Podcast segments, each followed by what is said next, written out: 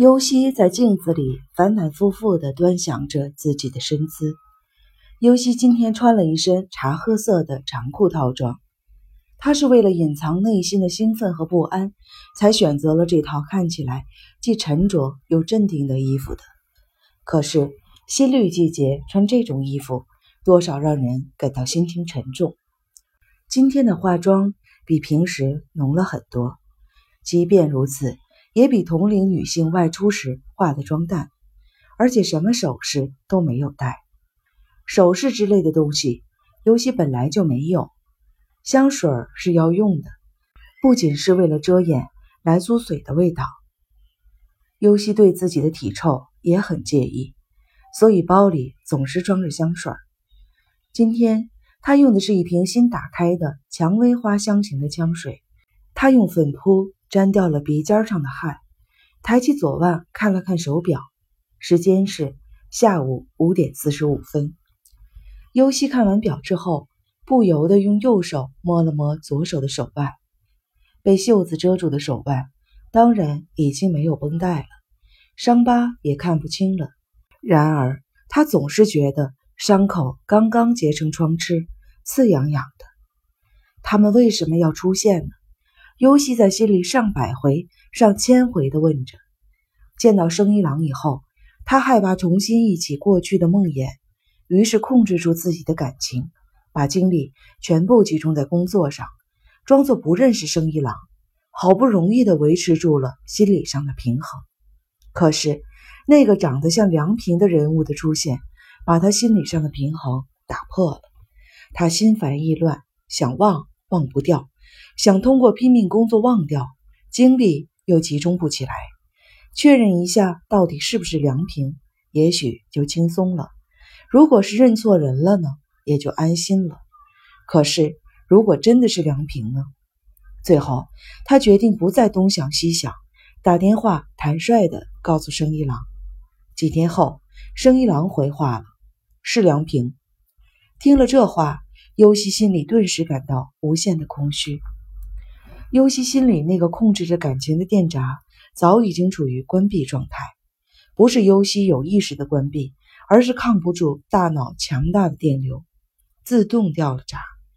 由于沉重的现实压断了连接感情的回路，除了见面别无选择。三个人一起，尤西的心。恰如下面不知埋藏着多少东西的连绵起伏的大沙漠，他别无选择地接受了生一郎的建议。是的，别无选择。明知道梁平就在身边，却不去见他，是无法做到的。可是好可怕！如果只跟梁平见面，尤西觉得自己还能控制住自己；可是三个人一起见面，尤西总觉得自己的底气不足。说白了，是缺乏追溯过去的勇气。十七年前，三个人一直在一起来着，因为三个人在一起，才有了那些令人不堪回首的日子。那时候，三个人形影不离，那件事也是三个人一起干的。尤西对自己想起那件事依然如此的镇定感到吃惊，于是他把自己心里想的话小声地说了出来。我们三个人干了那件事。尤西心里一点都没有乱，言语构成的意象掩盖了他的意识。言语是通过声音表现出来的。那件事只不过是一个意象模糊的声音，也许不要紧的。我能这样镇定自若，肯定平安无事。尤西不想破坏了现在的心境，他小心地离开洗手间。尽量减小身体摆动的幅度，穿过铺过地毯的大厅，回到了休息室。